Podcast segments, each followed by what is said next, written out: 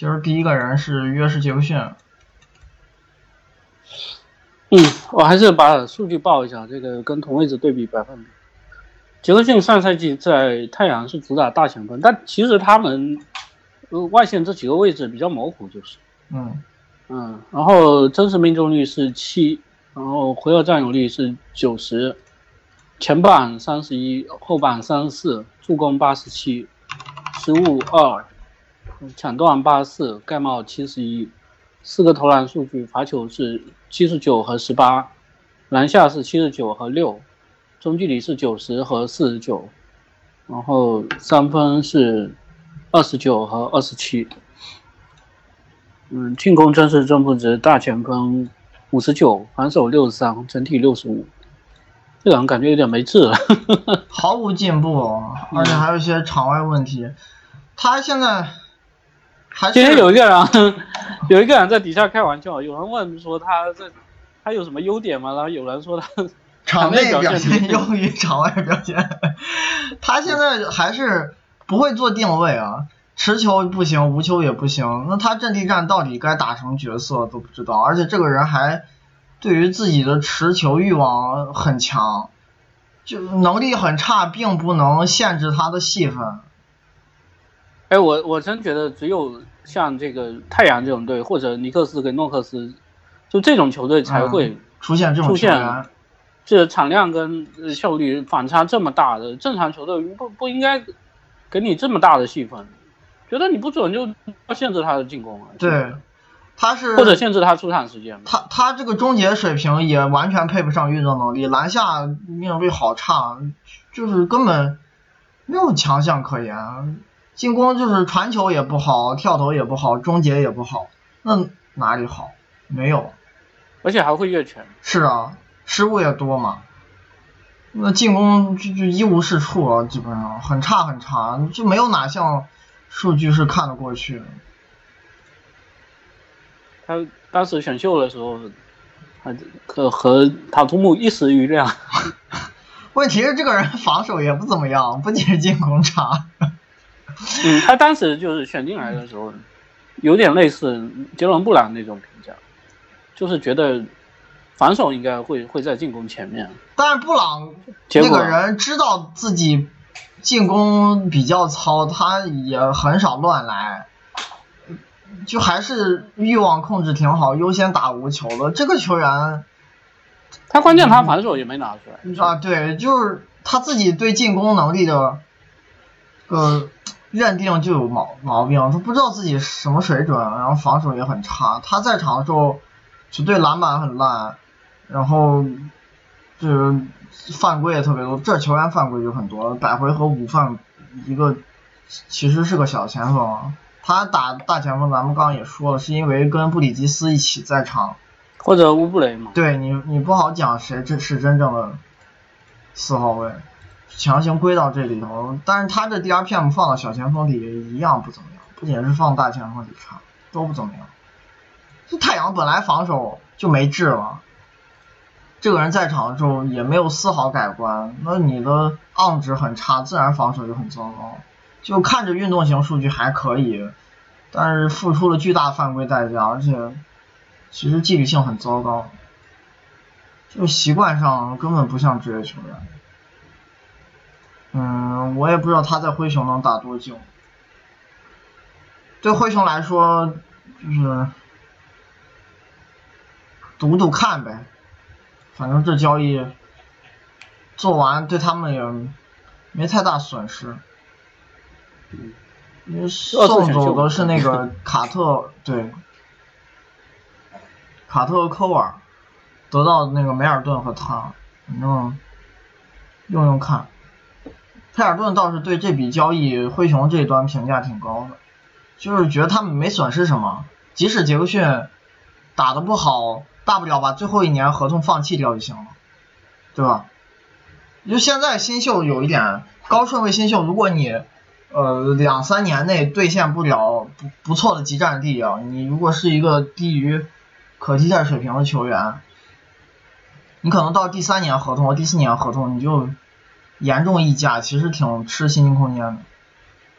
他这人第四年到二零二一呃，二零二一赛季要拿八百九十三万的薪水，很高了。其实，他现在在市场上，我觉得就是底薪。你如果是成为自由球员的话，不可能拿到高的底薪。我觉得他这样搞下去，球队要工作都抓不到。对，你就是本来场内打的就差，还有一些场外问题，可能会影响签约。嗯，对灰熊来说就赌赌看，这一年他们也没奢侈税压力，球队又是着力于重建，嗯，给他点时间看看，要打的不好，大不了就不用了，最后年放弃了，其实挺简单的，这事都好说。反正太阳这一个本德，一个克里斯，一个他，这选的也是够惨，一个比一个惨。那克里斯已经在联盟找不到合同了。本德不是一路也想回欧洲打球，然后雄鹿不是出手了吗？哎，但是也也是也是，反正填填一个位置的那个也不太行。不过我我觉得这个人还是尽量不要跟跟他体型啊身板相近的球员一起打锋线，还是不是内线体格，尽量。那我觉得现在在那个就是灰熊的这个轮换里头。他们其实前锋多，反而得分后卫少。啊，是，而且有几个前锋比他都强壮，什么克劳德、伊戈达拉。会不会他现在就去打得分后卫？因为他现在得分后卫一个是格雷森·阿伦嘛，那个人也不厉害，其实也没什么。但是那个人是才打了一年，我觉得从这个时间线角度讲，你对他有更大期待，比对杰克逊有期待是合理的一个。然后还有一个迪隆布鲁克斯，那个人上个赛季受伤了，没怎么打球。是，前一年其实表现还行。他也就是那种普通轮换水平，球球技。他得分位基本上就这几个人，他们小前锋人可能。嗯，小前锋是多了点，哎，也不知道他能打成啥样，就是轮换不太稳定，不好说，看看问题吧。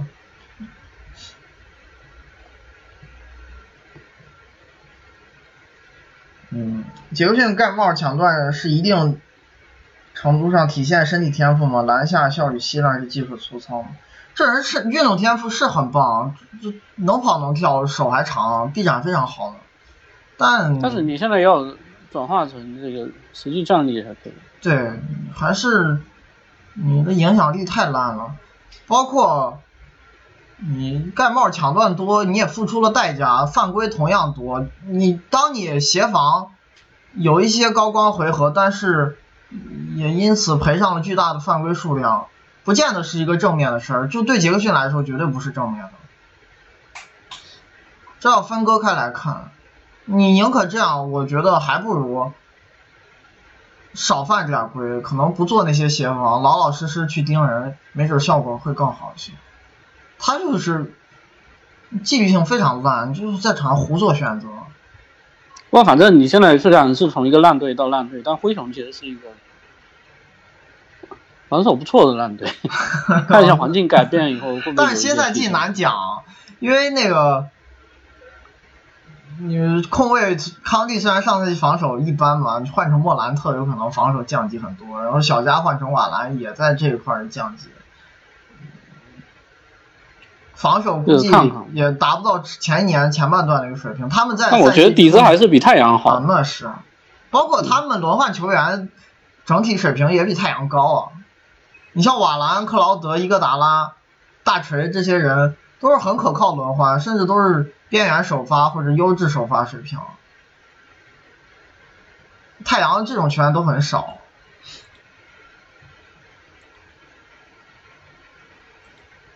嗯，还有问题？没了。下个是奥科吉。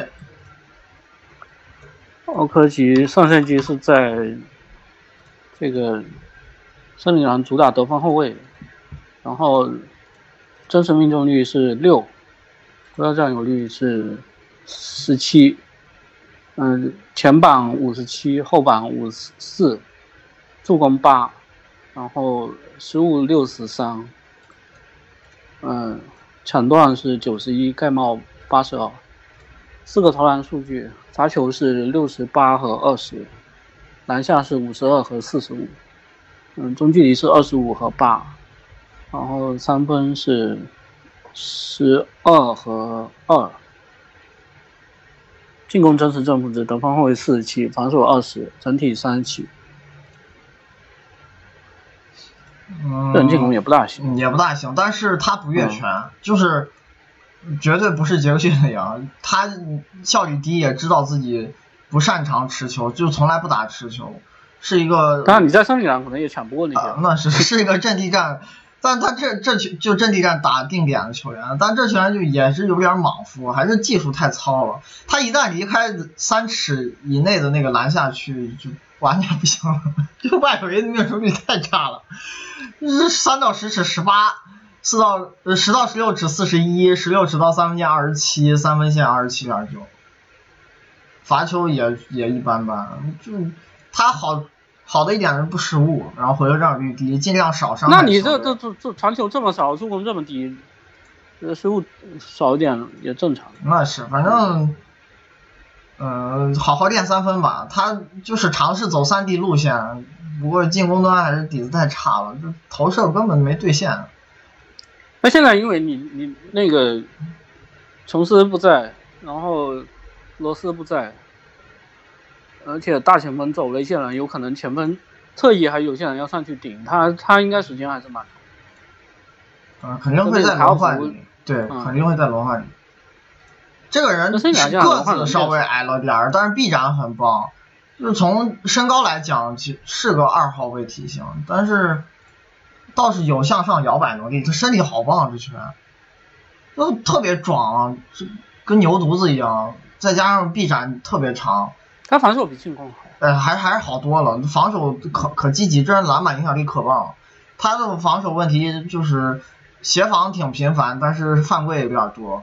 就运动型数据很好看，但犯规多。不过篮板影响力也特别棒，还是蛮积极，在场热情饱满，活力十足。打球还是蛮主动的，他也知道自己现阶段擅长啥，不擅长啥，就尽量用自己能做的事情给球队一些帮助。可能在一些技术啊，包括意识上，还是身为年轻球员需要慢慢成长吧。犯规多了点儿，有时候有些毛糙，不过防守端还是兑现挺快的。我觉得这端潜力很大，以后还是有挺大成长空间。毕竟身体条件好，之前运动能力和对抗真厉害。他一个官方身高一米九三，全快一百公斤。嗯，反正。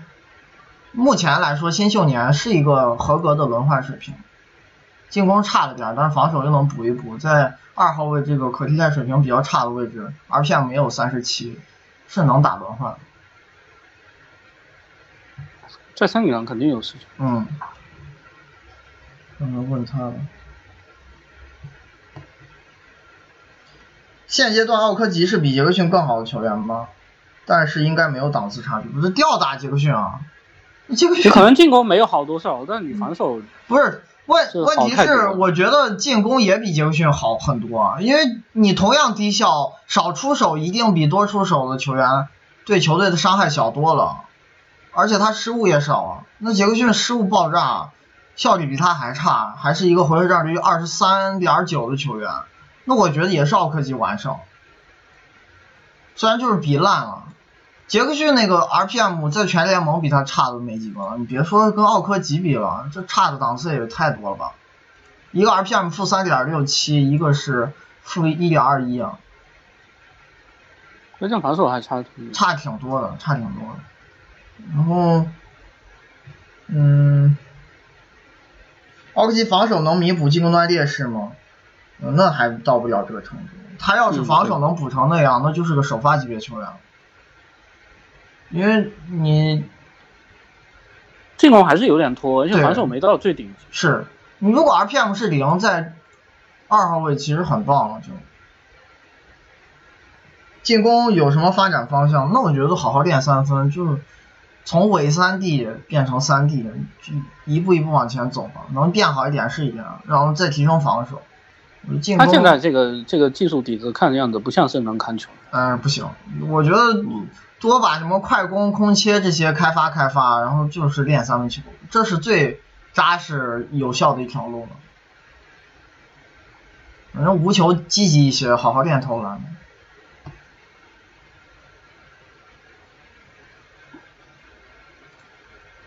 第三个人是约什利查德森，这个人上赛季热火主打得分后卫，但这这个热火位置也比较模糊。其实他体型在小前锋里都挺标准的。是啊，但是他有的时候这个德拉季奇不在的时候，他还要客串控卫，对，也就是中间几个位置摇摆。嗯，得分后卫他真实命中率是四十五，回合占有率是五十五。进攻篮板五十四，防守篮板二十八，嗯，助攻七十四，失误七十一，抢断五十二，盖帽七十一，然后四个投篮数据，罚球是六十八和八十，篮下是四十二和十一，嗯，中距离是六十八和五十九，三分是五十二和五十五，嗯，进攻真实正负值得分后卫第十四，防守第十一，整体第七。他这个人我觉得。因为德拉季奇受伤，他多打了一些挡拆。其实持球投还行，中距离和三分都都挺不错的。他打这个人，我觉得还是属于那种杂而不精的球员。他其实每个都地方都还可以，没特别厉害的。可能突破差了点吧，加一块还篮篮下可能还是弱了点，侵略性一般。这个人。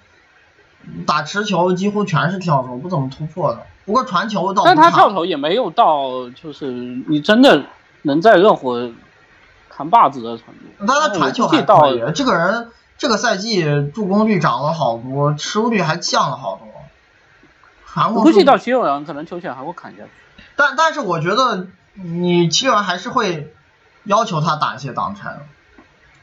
就肯定要打，他在热火这几年也每一年都会打，只不过是上年特别多一点，三十六分钟都有五点六次，前几年少一些。我觉得去七六人可能会更接近热火前几年的那个持球频率吧。嗯，因为你毕竟一个米德一个哈里斯啊，进攻还是挺不错。你如果老老实实当定点射手，这拳还是蛮优秀的，接球投连续几年都不差。然后也能投投中距离，持球也偶尔打一打，传控也不差。但他也不是最顶级射手啊，那是。嗯。但是就是都会，反正有无球都会一些。哎，对。场控也还可以，最后跟那个篮效果就还有点像。蓝姆可能比他持球好一些，但可能就无球会比他差一点。嗯嗯。然后他防守反正一直也都蛮不错，挺优质的一个防守球员。单防弹性很棒，这个人这几年 DRPM 都不差，就臂展不错。所以这号其实其实你跟雷迪克比，他他还是真实正负值还高一些。略高一点嘛，对，高的也不多。他就是攻防兼备的更好，进攻还是没雷迪克那么强。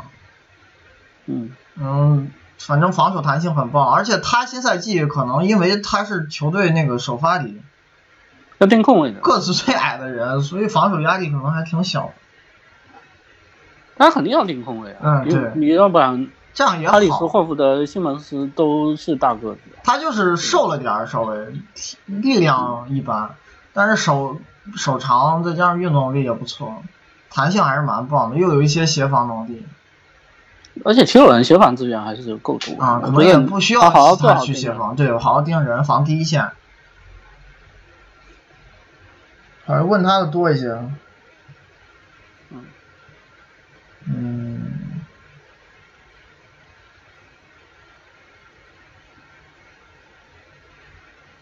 奥克吉防守，哎不对，我看错了。嗯。理查德森无球能力如何？如果到七六人降球权，能不能效率恢复到一七八赛季？那我觉得肯定，你减难度、降球权都会提升效率。他这一年为啥真实命中率降了？不就是因为持球打多了，回合占有率也涨了？这是负相关的。一七八也没有特别高，因为其实他的这个打法，回合十八的回合占有率还是打一些助攻的。对，他是有无球结合，而且投篮分布不够磨球，是。但你你少打持球涨效率，这个逻辑肯定是说得通的。他这一年的变化就是因为戏份增加，持球也变多了，所以真实命中率掉了一点，这是在正常的波动范围里。理查德森来七六人后有能力增加无球掩护的频率，那这跟定点是一样的。我觉得他三分产量一贯不是太高。他三分产量不高，就是因为砸了点儿，什么挡拆、手递手、定点，呃，无球掩护一加上去，他就要投中距离。你加无球掩护，你单论他三分能力，他又不是最最拔尖的这个。我觉得这拳跑无球掩护跟。打挡拆之后都是存在会投中距离的问题。嗯，其实三分投比较多的是定点和快攻，产量还是一般。我觉得他在七六人要给他设计更多战术不太可能。但也要看，我也不知道七六人现在新赛季进攻是怎么分配资源，没见过这种队，就就一年比一年怪。打着看吧。第四个是，嗯，朱霍勒迪。嗯，他上赛季在鹈鹕是主打得分后卫，然后真实命中率六十二，回合占有率是八十，前板八十五，后板五十五，助攻九十七，失误十四，抢断八十九，盖帽八十九。四个投篮数据，罚球是七十七和三十四，篮下是九十五和八十，中距离是七十五和七十二，三分是三十一和二十。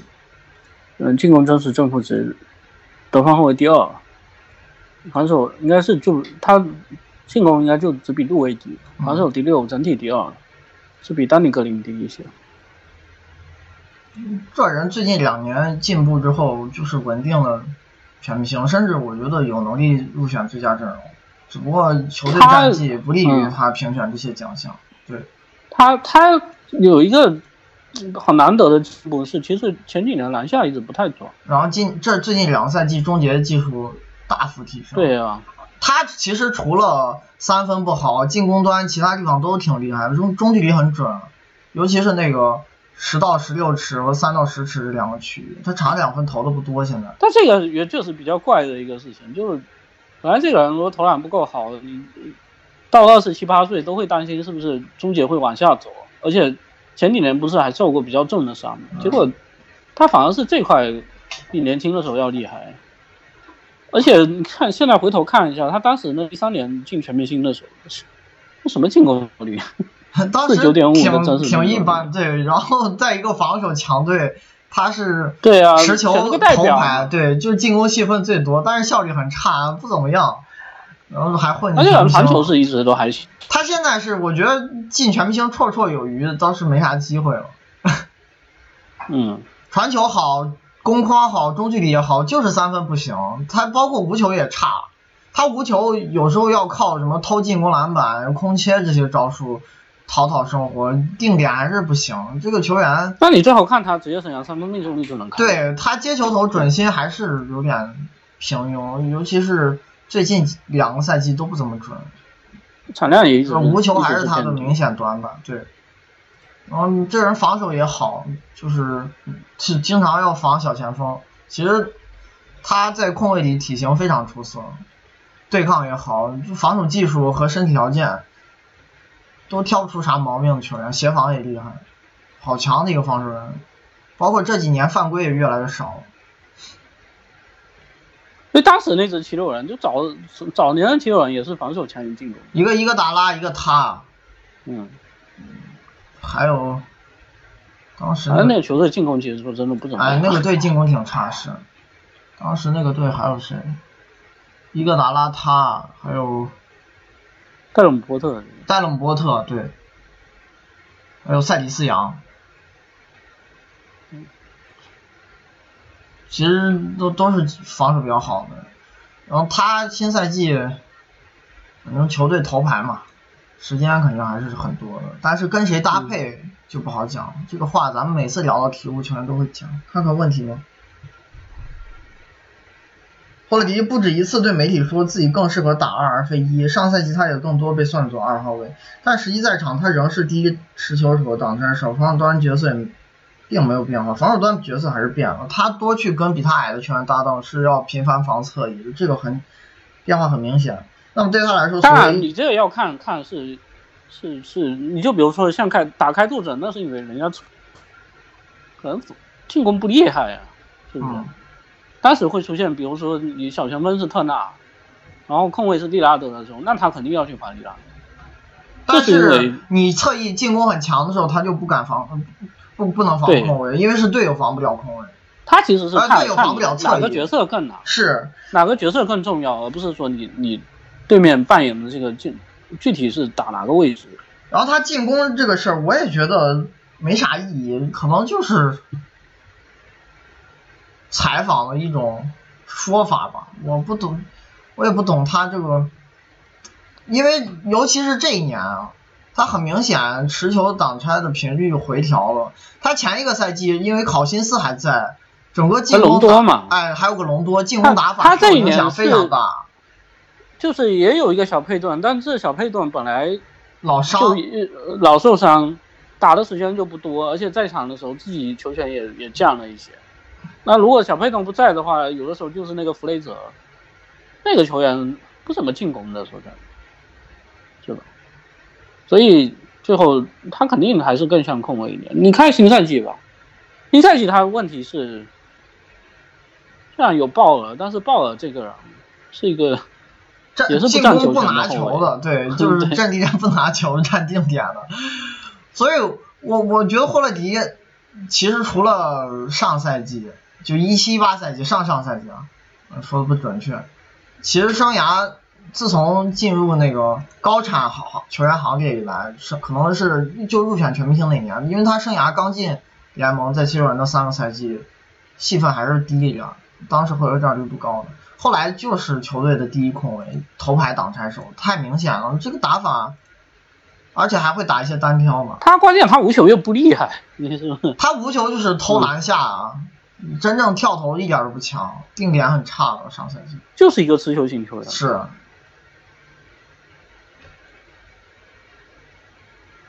大卫格里芬说：“现在鹈鹕如果不能做到全联盟节奏第一，会感到很失望。鹈鹕教练、战术、全配置是否支持他这个预测？如果预测实现，霍勒迪数据是否比上赛季还有提升空间？”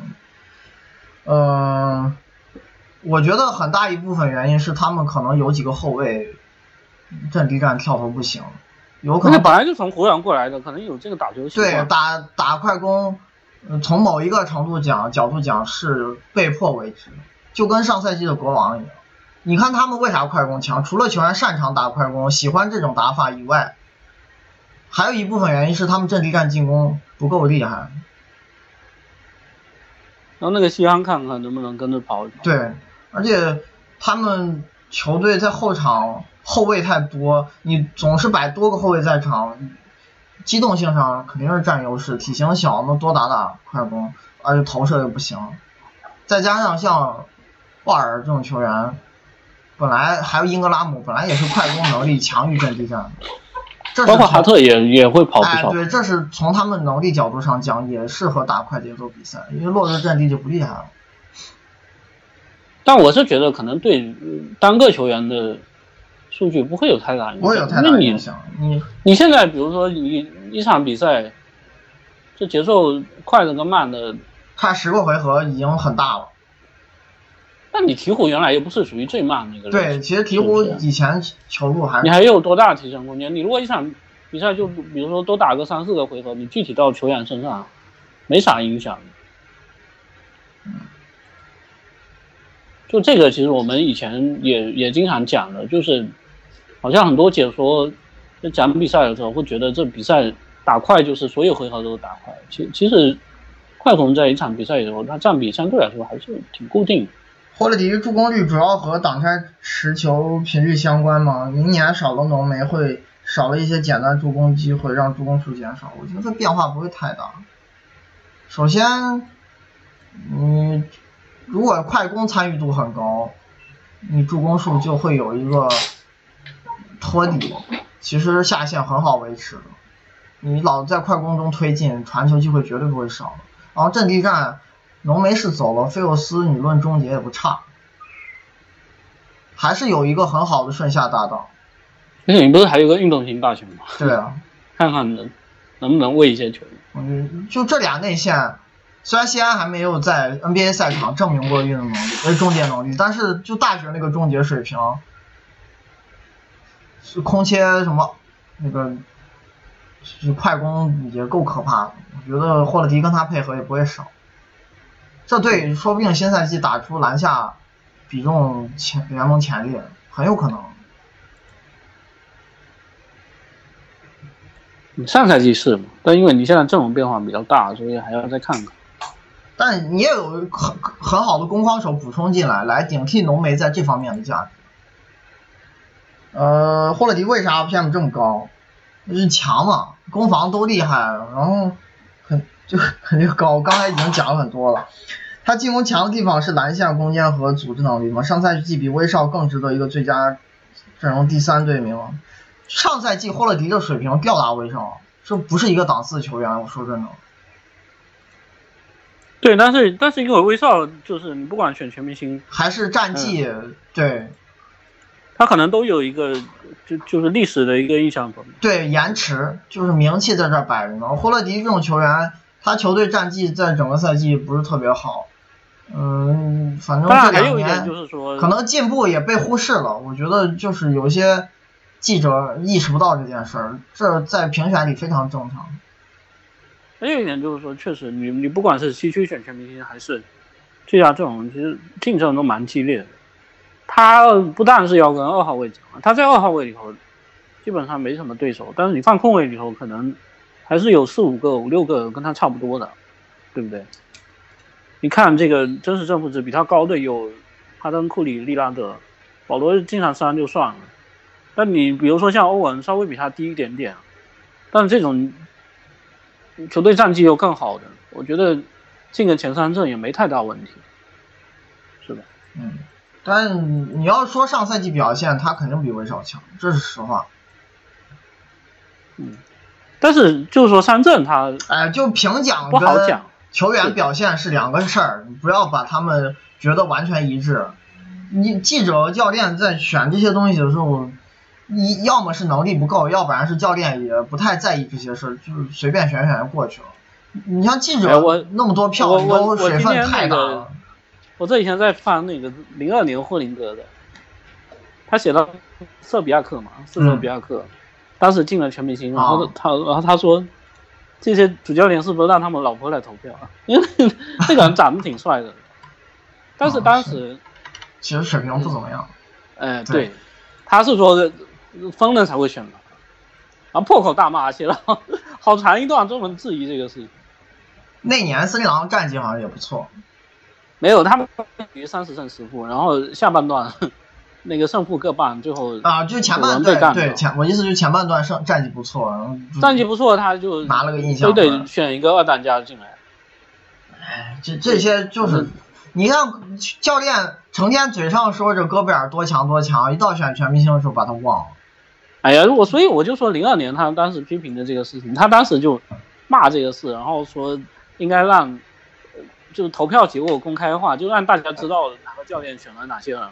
你这样选完了以后，就公布完了以后，这些教练才会有公开压力，才会好好选。哎，对，公开哎，对，然后结果这个事情你现在到从他写这个到现在已经过过了快二十年，还是会有很多乱选的情况，而且这个机制也没改过。啊，这是题外话。鲍尔、霍勒迪、哈特、西安、威廉姆森跟费沃斯组合如果保持健康，是不是 NBA 最佳防守阵容？那我觉得肯定挺好的。要说最佳，有点勉强。你像爵士啊，还有雄鹿这种队，能摆出一套能更夸张的阵容。而且防守你要看延续性的，你不能只看这个一套阵容。但是你说的这种阵容，我觉得是有可能出场。嗯，但会有多少时间我不好说，那不好说，对，是不是？你你你雷迪克你要给时间？因为我目前的期待是，嗯，鲍尔、霍勒迪、威廉姆森跟费洛斯应该是会在首发阵容里，然后剩下一个位置，你像雷迪克、哈特都有可能插进来用用一用，这种阵容确实是有可能出现，但是你要说最佳防守阵容，这还有点。嗯，太难讲了，打着看吧。因为这阵容毕竟还是后场体型有点小，四号位也。我觉得，我觉得一个是不见得多用，还有这对防守延续性可能有问题。你这费沃斯一下去啊，对，你的中锋替补有可能是防守降级非常严重，一个是新秀，对，一个是奥卡福，对。最后一个是胡安·埃尔南戈麦斯，他上赛季在掘金是主打小前锋，然后真实命中率七十五。回合占有率呃七，前板八十七，后板七十五，助攻十三，失误六十八，抢断十六，盖帽七十三。嗯，四个投篮数据，罚球是四十八和五十二，篮下是二十九和四十七，中距离是三和十二，然后三分是四六和六十八。进攻正数正负值小前锋四十五，防守十九，整体二十九。哎，其实他，我觉得有一点，你三分出手产量不够多的时候，你达不到新秀年那个命中率，其实进攻就不够好。他还是出手谨慎，追求控卫，产量不够，然后命中率现在也不是顶级了。而且他的那个竞争对手可敢投了，比斯利嘛，啊，对，那个人是三分好强，上赛季，而且他投篮难度也大。好多无球掩护。他三分产量比你高高那么多，最后我觉得这这方面埃尔南戈麦斯确实还是有点吃亏。他现在上赛季是一个守强攻弱的球员，进攻其实，在小前锋里是略低于平均线的。我觉得还是参与度有点低。他你看，包括他进攻篮板很好，有点像那些投射能力不够强的外线球员的一些现象，就是有时候不太敢投，然后被放了。之后就往里溜，偷一偷篮下的机会。其实篮下频率还可以，就是以他这么低的戏份来讲，篮下频率还可以。那你反过来说，我觉得你你也就是进攻篮板还抢了不少的情况下，你要跟别人比，篮下频率又不够高，那那可见别的时候你靠别的方式，比如说自己突破啊或者快攻啊，你杀篮下的这个频率有多？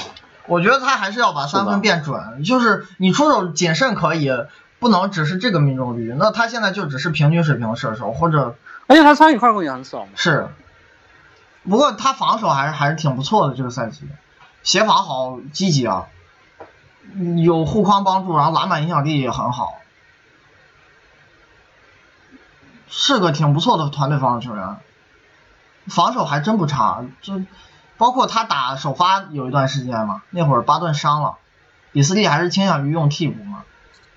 嗯，啊，掘金他现在防防一些什么乔治啊，那个杜兰特啥的，就防过一些挺厉害的持球手，就防守还真不拖。掘金反正他现在这个外线竞争，尤其是小前锋位置比较尴尬的地方就在这里。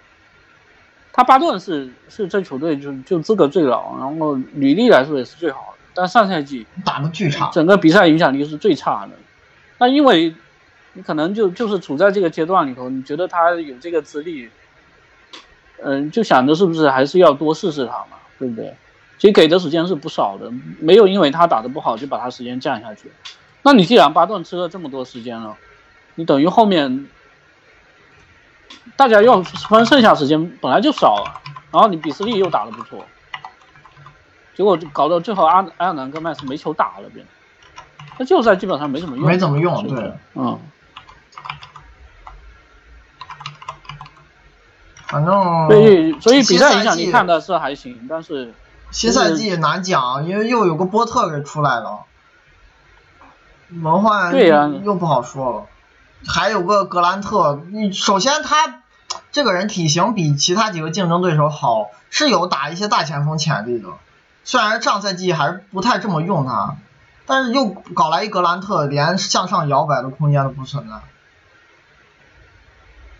就他比赛影响，你看着好像觉得应该有蛮多时间的，但是你你掘金这个队确实深度有深度太好了，对，然后用别的一些人又又不是真的就是有问题的，你就像巴顿。我觉得他上赛季确实是打的差，哎呀，回调新赛季还是这么差，那我觉得不可能，不可能，球员他不是这水平，你又不是那种老头子，对吧？我觉得不现实。是有一些伤病的影响。肯定嘛，嗯你怎咋可能再打那么差？他上赛季水平比那个什么，刚咱讲的约什杰克逊还烂，嗯，没问倒应该。不至于。对，就以前履历很棒，要不然他能拿那么大合同。看看问题吧。掘金几个侧翼，埃尔南戈麦斯、克雷格巴顿、比斯利除哈里斯外，谁应该获得最多时间？那我觉得还是正常情况下的巴顿，他在健康的时候水平比其他这几个都高多了，是个优质首发，前年打得非常好，就是一七八赛季啊，包括一六一七赛季打得也很好，巴顿这水平不至于在正常状态下轮换次序在他们之后。但他上赛季确实打得太差了，搞了特别是季后赛那开局 有一段时间都觉得他不该用了，后来还给他调回来一点。嗯就确实主教练在碰到这种情况的时候也挺难做取舍，是不是？嗯，没办法，因为你总觉得他能调回来，就试试着试着，发现把自己快试死了。但是巴顿后面又有几场回暖，嗯，救场过。然后克莱格是这几个里头可能确实最偏防守的一个球员。他进攻也最差，对，是防守是挺好的，但进攻也最差。然后比斯利是进攻可能跟巴顿蛮接近，但防守比巴顿还差。上赛季这人进攻是挺强，但防守好烂。然后艾尔南戈麦斯进攻不够好，防守也没好到特别出色的程度。我觉得他跟其他几个比起来，他的一个问题是他，他他还是偏防前锋的防守类型，是不是？嗯，不是后，其他几个人可能更像侧翼，更像他是协防可能价值更大一些，不是那种能盯防守弹性不够。后卫箭头。然后你现在大前锋这位置又给人堵住了，他等于他只能打小前锋。嗯，埃尔南戈麦斯相比巴顿有更好的体型和防守，在掘金首发持球手足够多的情况下，配角化打法是不是比巴顿更适合首发？但问题是，巴哪个赛季的顿，巴顿？你现在都不知道。但巴顿其实健康的时候，他在首发里的那个持球也不是没有价值，不代表他持球手多就缺巴顿这点主攻能力，就不缺巴顿这点主攻能力，还是有用的。他们会打出很丰富的套路，谁都不能参与战术，这个不见得是坏事。而且巴顿投篮不见得比埃尔南戈麦斯差，你纯论定掘金可能，外线那其他主攻手档次也不也也也不够高。你纯论定点还是稍微弱一点埃尔南上赛季也一般，不是很突出。你投射，就他这些定点出手太多是空位球，而且命中率只是还过得去。你纯论投射，巴顿也不见得比他差。